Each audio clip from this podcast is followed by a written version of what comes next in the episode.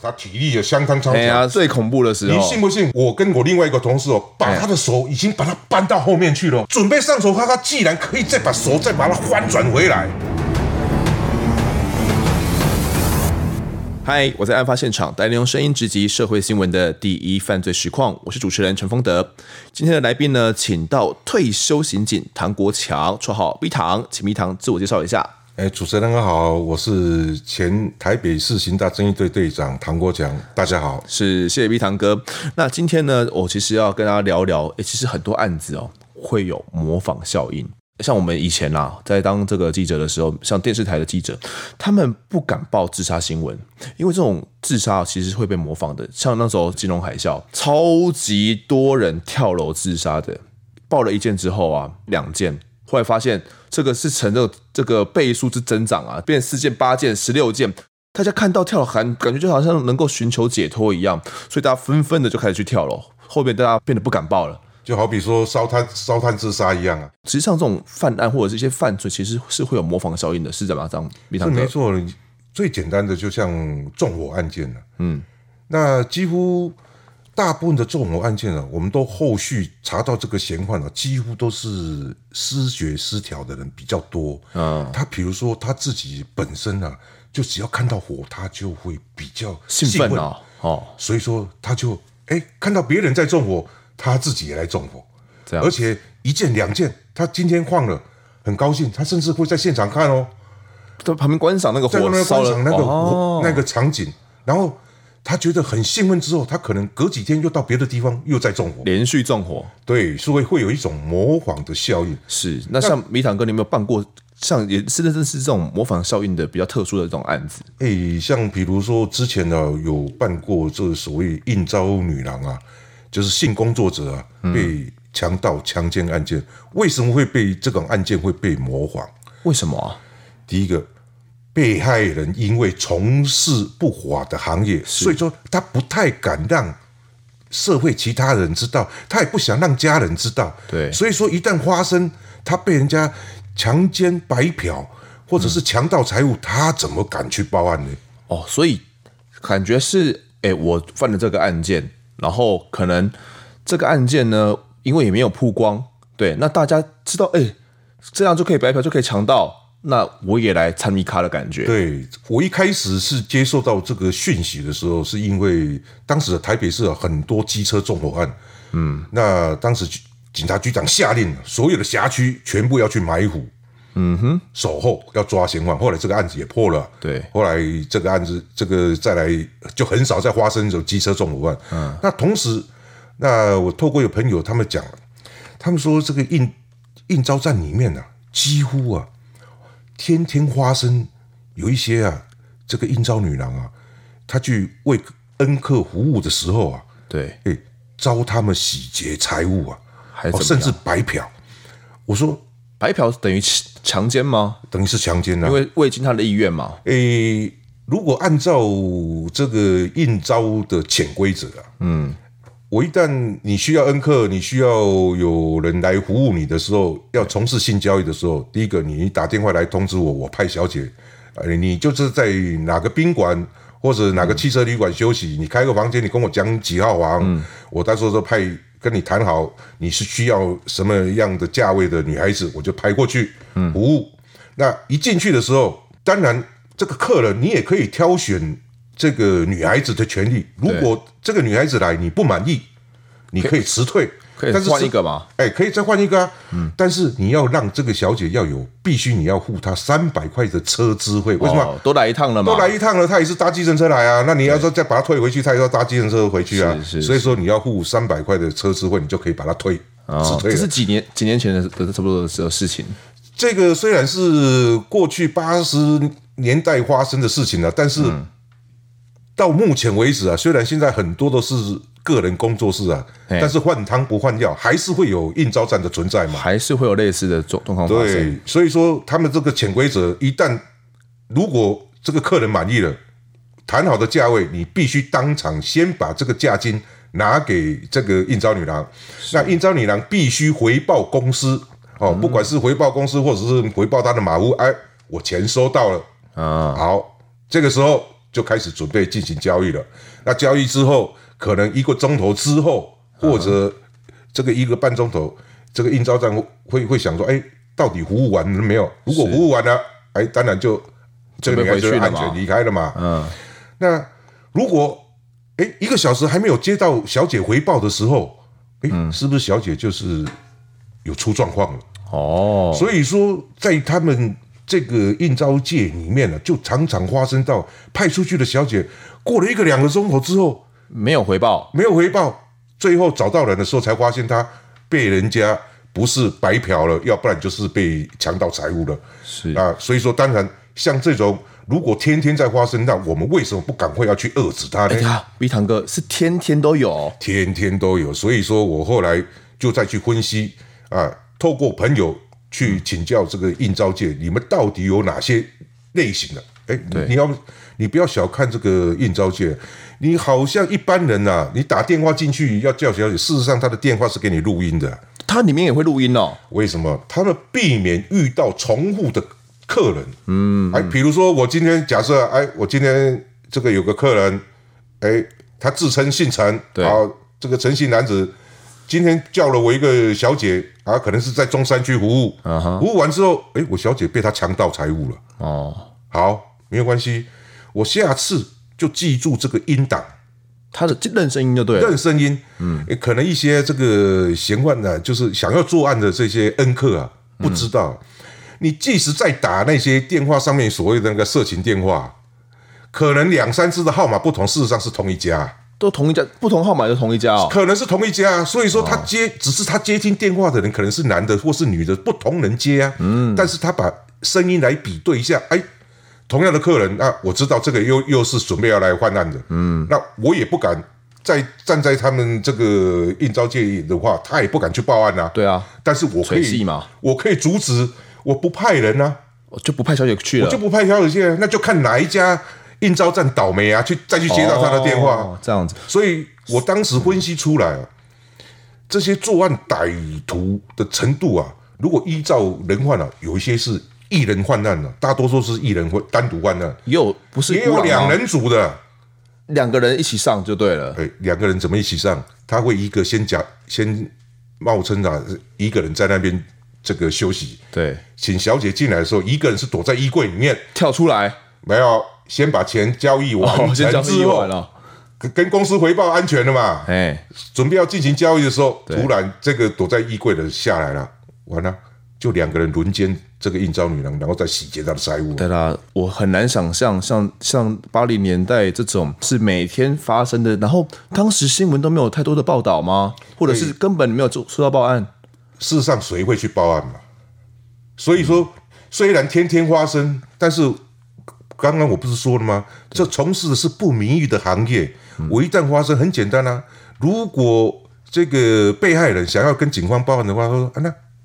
嫌犯你是怎么跟他联络？”哦，我不知道联络嘞。嗯，哎，你既然不会联络，你怎么会跑到他的同一个房间里面呢？跑到他房间对啊，去嘞？同同开一个同一个房间嘛。对啊，然后你怎么会在里面被他洗劫财物呢？或者是被他白嫖呢？或被他强奸呢？你总是要说出来啊。因为他们可能去报案的时候不会想说，哎、自己其实是从事应招的啦，只会说，哎、自己就突突然被人家在房间里面强盗财物了，然后被人家强奸了，去报，呃可是不合理嘛？怎么会一起去进到房间里面呢？如如果你不认识他的话，所以说啊，我当时啊，哎，除了分析出说作案人数之外，还有他的手法，哎，有徒手的，有持刀的啦，有持枪的啦，哦，甚至有假冒执这个执法人员啦，假冒公务人员啦，哦，等等的手法，哦，来去洗劫这个应招女郎。好，碧堂哥，那刚刚讲了那么多，有没有比较特殊嫌犯的身份是什么？他们的职业？诶、我曾经啊，在台北市东区啊某个宾馆里面，哎，当时有抓到一个现役军人，是现役军人哦、现役军人，他是刚好宪兵啊，这个服这个入伍训练三个月，嗯准备要下部队的人，哇，他的身材啊，跟跟他的蛮力啊，那当结下实啊，相当的结实。那当下他在房间里面呢、跟这个应招女郎对话的时候，他怎么跟女孩子讲？哎，我是联合稽查小组，他说自己是恋爱线下小组哦，所以说我的同事都在外面，正在啊嗯所有临检所有的房间。你现在不不要出去。他有说自己是宪兵吗？他当然没说他宪兵啦、他是伪称他是联合稽查小组是是是，哦。简单的说，他也可以讲军警联经济联合稽查小组，哎但他没有讲那么明确，对对他没有讲那么明确。然后你现在不要出去，嗯，哦，虽然他钱给这个应招女了，对啊，但是钱先还我，退退回来啊、我抓到你喽，哦但是哦，当然女孩子通常被害人就会求求情啊，求饶哦，没有关系，好，那我不是不放你走，我的同事现在都在外面，好、哎那正在临检房间，你也走不出去，这样好了。我们先办事，哎，你先帮我办事，办完事的话，嗯啊，办完事之后，他甚至跟女孩子讲，你在这边等一下，嗯，我出去 啊，我出去干先嘛？跟我同事哦安抚一下，然后我们离开，你大概二十分钟后就该出去再离了，开啊，哦，感觉好像帮了他一把一把一样哎欸，好像是在帮他嘛。非常哥，你怎么会那么清楚啊？啊，因为当下我已经接到这个我朋友透过应招站那边打来的电话通知啊，哎，他们发现到同一个嫌犯又出现了。哦，这个之前就犯过案了吗？就换过案了，他已经听认出他的声音了。哦，所以通报你赶快过去了啦。对他们来通知我说，哎，现在哦，在哪个旅社几号房里面，嗯有一个嫌犯继续准备要犯案，所以说我已经赶 赶抵现场，在他的门外听他在里面，他里面讲的我一一清二楚啊。啊，我们不能直接踹门进去吗？哎呀，我进去的话，是不是我证据力还不是很很很足够哦充足的时候，我懂呀。哎，你不换的话，案乱出来的话，我说不是只是一个未遂。哦，而且人家到时候他有另外一种说辞，什么说辞？哎、万一啦，他没有整个患难过程没有结束的时候，他是不是可以换供？哎、我没有啊，我们是哎、我合只意是的在哦，闲聊啊，我只是想吓吓小姐而已，我从来对她没有什么企图啊，是是是是不是就完全就你根本就构不成他是不是白嫖或者是强盗？对那基本上这个我在现场听到的时候，嗯，是他整个患难的过程，而且一出来我们就准备逮捕，为什么这特别很特殊？我为什么后来事后才知道？哎，他是这宪个兵是。宪兵，而且是刚好入伍训练完毕 的，哎哎，这入入伍训练完，经过这种哦，这种像有点战斗营似的，这个记忆是特别特别深刻的时候了。没有的，他体力也相当超哎强。呀，是最恐怖的时你候，信不信？我们两个，我跟我另外一个同事哦，把他的手已经把他搬到后面去了，哎准备要上他既然，铐了吗？准备上手，他他既然可以再把手再把它翻转回来， 真的假的？哎，压不住哦。压不住他，费了好一段劲子啊，在我们骑马哈、哎在那个地上啊滚来滚去，滚来滚去啊， 大家将近二十分钟是大家都没有体力之后，他才愿意上铐。 真的假的？哇，我觉得啊，他的入伍训应该可能三个月憋太久了，出来就想弄一下这些免钱的。对他，因为可能第一个也没有什么钱，所以说才会想要白嫖。那可能一般一般民众会认为，哎，白嫖怎么会构成强奸呢？呃，我顶多不付钱算诈欺吧。哎，错了。第一个，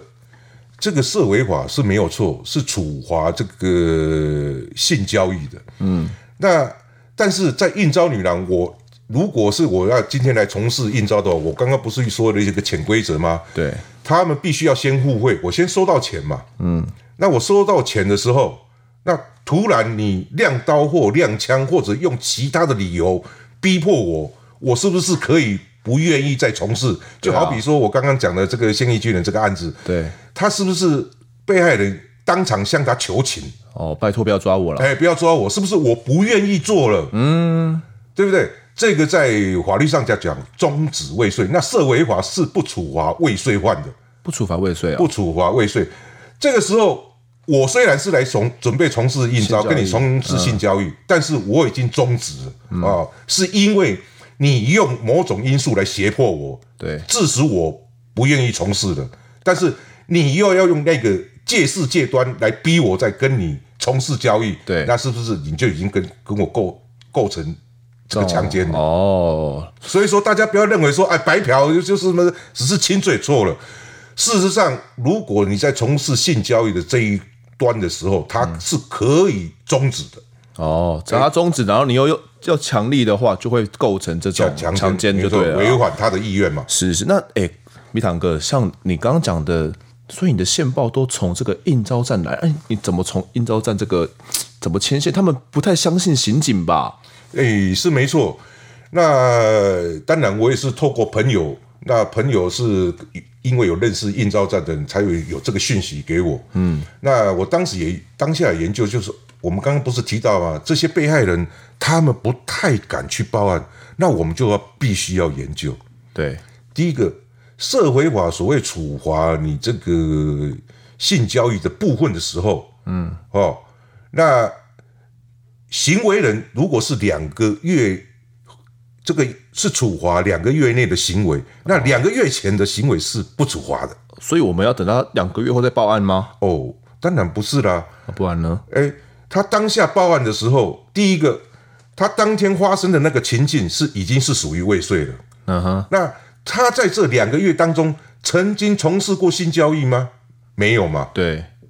只要他没有，那就没有涉违法处罚的部分，这是第一点。嗯，哦，让被害人晓得说啊，原来啊，我虽然是从事性交易，但是我在两个月前这个从事的行为啊，对，是不处罚的。哦那我在这两个月内，哦，今天我虽然是第一次出来从事应招，但是嗯我因为遭受迫害，我这一定有行为终止，所以我也是不处罚的。当然，我就敢自作笔录，至少我今天就不是来从事应招啦。哦是我我觉得这个是毕堂哥当时跟这个应招站讲好的一套说法哦啦。，不是不是不是就吗是我们要跟被害人要对说服他出来对，自作笔录。再来第二个，嗯，一般被害人他说是很怕家人知道他的在外面的行为，哎、真的，如果我有做的话，我超怕我家哎里面知道的。万一家人这个收到这个单子，这个是法院的通知单的时候，嗯，那我会跟他讲，这个通知单不会是写你性交易，哦要不然他就是会写强盗或强奸案类哦，哦，所以说家人不会知道说，哎，你是在从事什么。是是是，第二个，如果你不希望家人收到这个法院的通知书的时候寄到家里，那你也可以留下你另外可以送达的住处址所。哈，哎、哦让这些被害人可以心里比比较较安心一心啊，点。愿意报案了。对，他就这样，他才愿意来报案制作笔录。是，那蜜糖哥，我们刚刚讲了，哦，像这个军人嘛，除了军人之外，一般会想到有军警、警察，你们的同业该不会也有涉案吧？哎，我当时啊，曾经也也是办过有假冒警察的啦，但是后来有办到一件，大概就是在也是在这个台北市东区啊，在复复兴路那里，复兴这个南路那一带的宾馆，嗯，这个被害人来指称啊，他当时去应招的时候，嗯，哎，当下他进去，这个嫖客啊，这个恩客啊、亮出证件，什么证件？警察证件，会不会是捡来的？诶，这个我们都不知道，我们就是按照被害人的供述啊好，然后后续呢，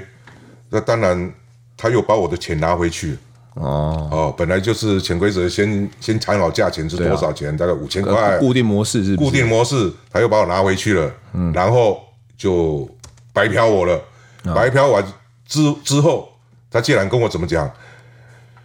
你这个现在是属于啊，你来应招是属于这个性交易啊，是但是按社会法这个、啊、处罚哈、这个还是要给你裁罚，要裁罚你三千。那这样好了，你就讲拿三千给我，就不只不用罚了就对了。啊哎，不是啊，我就帮你回去销案。哦，那么好，那女孩子也怕，就交给他三千啊。嗯，他既然用一张巡逻签章表在背后里面支收到某某某这个财华金三千块，直接开一张收据给他、开哦，收据给他啊、而且是一张巡逻签章表。好，自己手写就对了。对这个案件，我们后来辗转知道之后，就嗯去查证了，真的有这回事吗？没有这个第一个是谁来开房间？哎，一查旅社说，哦，那个开开房间的人哦，是用信用卡。哎、刷卡一查就知道了嘛。哎，信用卡一刷，当然就知道这个姓名啦、对啊，好，当然从这一个地方我就可以查到嫌犯的身份了嘛，名字了嘛。是是是，可是，一查出来，哎呦，竟然好像是一个现职警察。限制的警察，哎所以警察证件不是捡来的。没有，我当时当下在怀疑，会不会是我警察同仁他遗失这个皮夹、证件啊、信用卡，可能都是、哦都掉了啊哎，所以说这个信用卡有可能被他盗盗刷啊啊，，是哦是是，我要继续再查证下去。哎，哪知道这个找这个被害人来指认，嗯，啊，居然就是我现现职警察人员的照片，就对他一对起来，就是他本人，他就说就是他，就是他，糟糕了，毕堂哥，这个被害人他是一般的妓女吗？还是他是一些特殊的身份？哦，这个身份又比较特殊啊。当时我也不敢制作笔录啊，因为我只敢制作这个秘密证人检举笔录啊。为什么？因为这位既然我一查，才当下只有国二的的年年纪纪而而已国二大概我是我算国二差不多几岁？十三四岁三十嘛，那么那么年轻就出来做了哦、这个如果以前的讲法，这就叫雏妓嘛。哦，哦，那因为如果除妓的话，如果按照规定，你如果查获除妓，你就是要把他送广慈博爱院去收容保护。对啊，什么什么叫做广慈博爱院？我没听过呃呢。因为我们要保护这些哦未成年、未成年女孩子或未成年这些儿童啊，他如果万一有出来从事这些性交易性交易或啊者其他不法行为的时候，我们必须要收容保护他。那因为这个案子，那我们后来后续再查，既然呐、啊，我们这个嫌犯呐、啊，嗯，也就是我这个远景呢、啊，对，不是只有很当下那一次白嫖他，哎，在这个案件做完之后，马上跟他又换到这个忠孝东路一家这个宾馆里面，再从事一次白嫖。再白嫖一次，吴达锦既然在叫女孩子在书哦，因为这个女孩子有带一本书嘛，笔记本里面写下之尔后啊，要供应十次的性服务。那今天呢、已经做了两次性服务，还欠八次，还去欠下。还欠八次，他欠这个给这个远景，所以说啊，后来呃一太查夸证张了啊，吧？真的后来我当然都已经查到这个节骨眼了，是直到签往上签上去的时候，后来局长一看到，哎，我们有远景那么笨吗？真的太笨了，这还刷卡？既然想要去嫖妓，你还用刷卡？对啊，你既然想白嫖，你还要写一个收据给人家？对啊，啊，你既然是知道是他这个雏妓啊，你既然还要跟人家签一个，还要性服务几次？还还欠八次，哎所以说后来他说，唐讲这个案件你不要办，这个有关封禁案件你丢给台北市去办吧。啊所谓的风机案件就是警察内部的案件啦。对，后来当然台北市警察局也来查这个案件了、啊。嗯，他当时也想要找这个雏妓来出来制作讲笔录啊。因为刚刚说的是做秘密证人笔，对我当时只是制作秘密证人笔录，那我后来跟他讲，哎，这个法律上的关系，如果你希望这位雏妓出来指证的话，可能是不是后续会影响到他会不会被送广慈博爱院这一他们不想进去被关嘛，对，所以说，哎、这个不叫关，我们要叫哦感化保容，哦哎、保护收容，保护收容，哎、感化所以说他。觉得、哎要感化，并不是关哦所以说对他而言就是关了，没哎都一样啦。对大家就是会有他心里面会排斥的地方。嗯那我就跟督察人员讲，如果你只是要来这个对我们这个现职员警来免职的话，我想我收证的齐已经相当齐全，足够你对，让他绝对能够办。办了，也足足够你让他构成贬贬值值啦的条件了。嗯，我想就不需要。那后续当然是由督察人员继续去查证的了。对，所以后来这这个个也后来也是被免职啦，后来一查才原来才知道是保一支援台北市，然后再支援在警政署署长官邸官邸的勤务哦，在那边帮忙站站岗就对了站岗的勤务。哦，那后来真 真的很呆呢，嗯这这个真的很夸张。那像 A B 堂哥刚刚讲到那个厨技，这个厨技他，你后来有跟他聊说他怎么会投入这一行吗？这么年轻呢？当然他，他有提到了哦，因为他家里的因素啊，经济条件差了，嗯，哦，那除了经济条件差之外，他也不太想待在家里，因为可能有遭到家里严厉的管教，也他也不太想服从，也有点叛逆了嘛。是那她在外面还跟男朋友同居，他同居哦，还他们同租居租一个房子是不是？哎，他同居，然后他只要哦，每个月他不需要天天出来兼差，他只要偶尔一个月兼差个一两次，他的收入哎就足够跟她男朋友的花费。那当然，她当时还是在国中生嘛，对啊她还是会住在家里嘛，那偶尔就是跑到她男朋友那边哦去跟她同居嘛。那她甚至跟我讲一出一句话，讲什老么警官啊，啊，我国二在从事这个性交易，这是因为我是因为环境所迫嘛，对啊哦，经济的压力嘛，是是他的家里也说法嗯不会给我零用那么多零用钱嘛，所以我只好自力更生啊。是，那这算什么？算什么？这不我算什国么？小六年级的时候，我有个同学啊，嗯，哎，他家里很有钱，很有钱，然后呢？但是哦，他就是喜欢寻找刺激，所以说哦，他很喜欢找这个男性的哦来这个一点寻欢作乐啦，寻欢作乐。但是后来想一想啊，我为什么要让你男人这个免费玩呢？我干脆就来从事性交易，又有钱赚，又可以找寻找刺激。这个这个有时候很难想象那个八零年代的这个孩子就会有这样的状况。那诶，刚刚讲到说，连远景都会有这种黑吃黑，那会不会这个连应招站里面也会有一些黑吃黑的状况？诶，黑吃黑这个状况，我是在后续啊，嗯，诶，有从这个朋友那边获得一个讯息，有一个被害人啊，这个被害人姓赖啊，这个赖姓女子啊，她之前呢、啊、都是到日本掏金啊，是哦，你也知道到日本去掏金的话，她可能要拍一拍这个沙龙照啊，哦，哦，他会比较拍比较铺路的啊，或者甚至裸体的这个沙龙照。他就是到日本掏金，后来返台啊啦，是返台了，他的经纪人啊，当然也就是帮他从事这个色情媒介啦。哦，哦，诶，这个价位是很高的啦，多少一次？这个一次要五万块的，等等，是几零年代的五万，诶，还是八十零八零年代，八零年代的五万，哎现在差不多十几二十万一次吧。几乎是有达到小模的程度了。哇，等于是现在小魔卖春的感觉就对了。对，然后他有一天想要啊，这个转户头，意思就是要跳槽啦。是哦，跟这个经纪人已经相处太久，觉得不习惯了，哦，要跳槽。结果这个经纪人是个女孩子哦，嗯，她竟然就威胁这个赖姓被害人，哎，你想要跳槽可以，你手我手上有你的裸照，那个时候拍的沙龙照，当时拍的那一些沙龙照啊，你要想走，那拿一百万来买断，买走我就放你走。我就放你走。当然，被害人，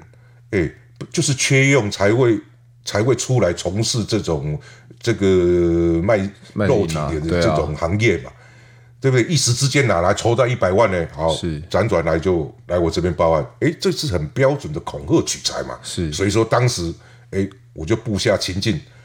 准备要交款的时候。逮捕他的这个女性经纪人了，然后取出她的裸照，哦，也是想黑吃黑，最后再赚一把啦。没有错，是，那像这个碧堂哥，我们刚刚讲的这些案子啊，好像都还没讲到一般这些被害人他们会怕。你刚刚有说有军人嘛，有警察，那会不会有一些拿武器的，比如说拿枪的？诶、我最后一件啊，会办这个应招女郎被抢的时候，就是办到这个持枪的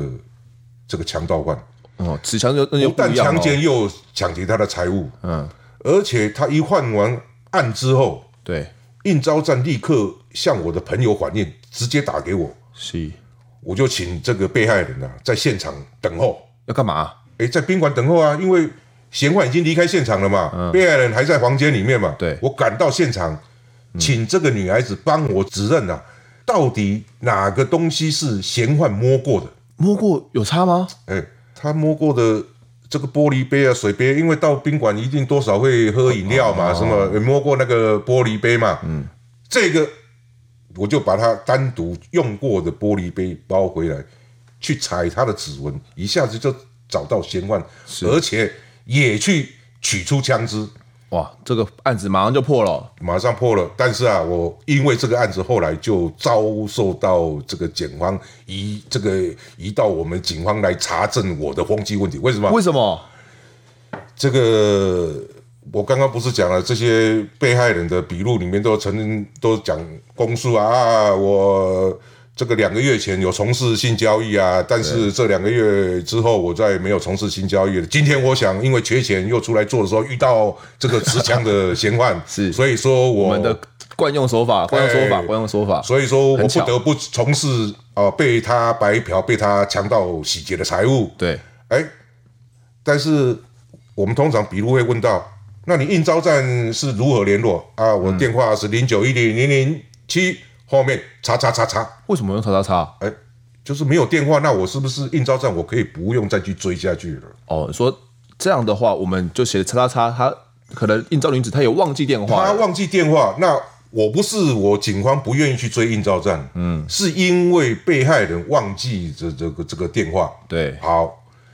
结果到了检案件到了检察官手上，检察官说哪有可能你不知道你应招站的电话，你你才从事多久？因为这个女孩子从事并没有，她只做很是久偶尔出来兼差的。哦，涉世未深啊呐、你可能当天的电话你会忘记吗？哦，那个女孩子一下被检察官一下啊，没有没有啦，我真的是不认识这个应招站的老板，但是啊，我知道那个唐警官啊，跟我们那个老板很熟啦。啊，我们老板跟我们说哦，哎、我们每个月要给他五万块啦。啊！哦，然后我们有新来的小姐都要让她免费试用。哦，你试用过很多个啊，抓到，难怪要办你。如果检察官再补加问她一句话哎，那你曾经也是新的小姐，你曾经被唐警官免费试用过吗？啊，如果他真的说有嘞，啊，我怎么可能会去跟被害人这个有有从事性交易呢？啊，到底是怎么样？哎，啊但怎是么这这样个案说件，在那个后续我了解啊，这个哎应招站这些业者啊，他为了向他的旗下的小姐吹嘘啊，你看我警戒很熟啊，哦对不对？你看现在刑事局呢，有人一系列在办这些应招女郎被强奸、强盗案啊，都是对都是我提供的线索哦啊，，我跟我是县民啦，我跟那个对警官啊很熟啦而。且啊我每个月啊还要给他五万块啊。哦，啊他当然是吹嘘他的关系，但是他可能讲的太大话了，对所以说让这些话让这个小姐误认了，结信以果为真啦。好没有关系啊。当然，这个案件后来就检察官就交来这个台北市，台北市后来转刑事局来查核我那相关的资料，还好啦，咱们从来没有非分之想，是对于这些应该做的程序，我们都是会注意到，所以说当然就会知道我跟应招这个应招业者并没有挂钩的情形。蜜糖哥，我觉得你感觉是很保护的这些应招女子，因为他们这些案件，说实在的，也没有什么人可以办，他们也不敢讲。后来好像还有这个新闻媒体去采访你，还帮你写了一个专题报道，是不是？哎，他这个独家报道，当时啊，既然嘛报道什么应招女郎的守护神，说你哦，你是哎做那种守护神啊？出钱又出力啊等！等等等，怪怪的，怪怪的，怪怪的，什么出钱又出力？哎，当然是这个人家这个杂志要报道啊，他可能就是说比较耸动一点嘛。哎哦，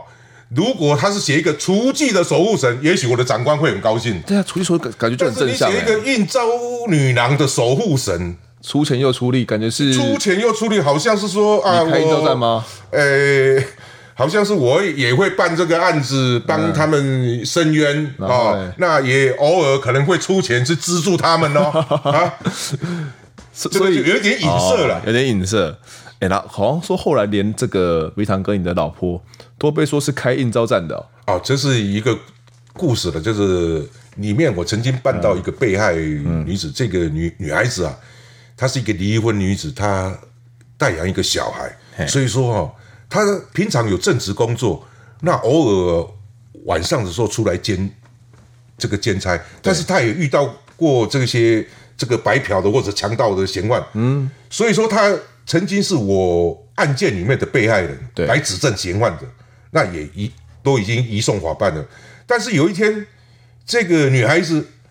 这个被害的这个女孩子啊，哎，在从事应招的时候竟然被抓了，又被抓了被信义分局的这个可能正熟专案的人去抓到了。啊！好，抓到他，当然这个专案人员就希望去找到幕后的业者嘛。哦，要把他应说招站好破掉嘛？我来联络，因为这个女孩子想说，是不是我这一次被一这个来从事这个性交易，是不是这个业者哈、哦、来出卖我的？哇，好这样子啊，他就联络业者，那这个业者是个女孩子天天画的嘛，嗯，哎，结果我后续没多久就听到我朋友辗转跟我讲，哎，你算是那个被害人啊，这个女孩子啊被，抓到，没有，她她不是跟我说她抓被抓到，不然嘞，她是跟我说这个女孩子哦，好像有案件要跟你讲，有案件要跟你讲，嘿，又被又被侵犯一次了，哎，是是不是她可能又有遭受被害的案件？对好，那我就跟她约好在这个国父纪念馆那边碰面了。嗯，当时我也开车过去了，是我开着车刚好登记的是我老婆名下的名字嘛，嗯，哦，那可能当时这个信义分局那些政署专案人员啊，一查，哎，这个不是我们这个刑事局的警官吗？ 他怎么可能是会应招站的人来接？而且他可能是跟这个应招这个女女孩子讲，嗯，到时候要打的暗号就是说，平常跟他接头的那个应招业者，如果是的话，就示意他们来出来打。哦但是因为是我的出现，对，所以说他也没有跟有打这个打没有打暗号当就对嗯了下并没有打暗暗号，因为因为本来我就也不是应招业者啊，对啊好，结果他们这一次退堂鼓之后。嗯哦，这个女孩子讲啊，没有啦，没有啦，我我只是在想哦，问上一次我那个被害的案件哦，这案件的进度怎么样？对对哦对好，结果他们离开之后，我后续又听到风声啊，说什么信义分局，这开始他们就在怀疑啊，既然这个女孩子，这个应招女郎的接头的电话哈、嗯，是个女的，然后我开这个有可能哦，是不是我这个人准备出来接头，然后我开的车是个女孩子的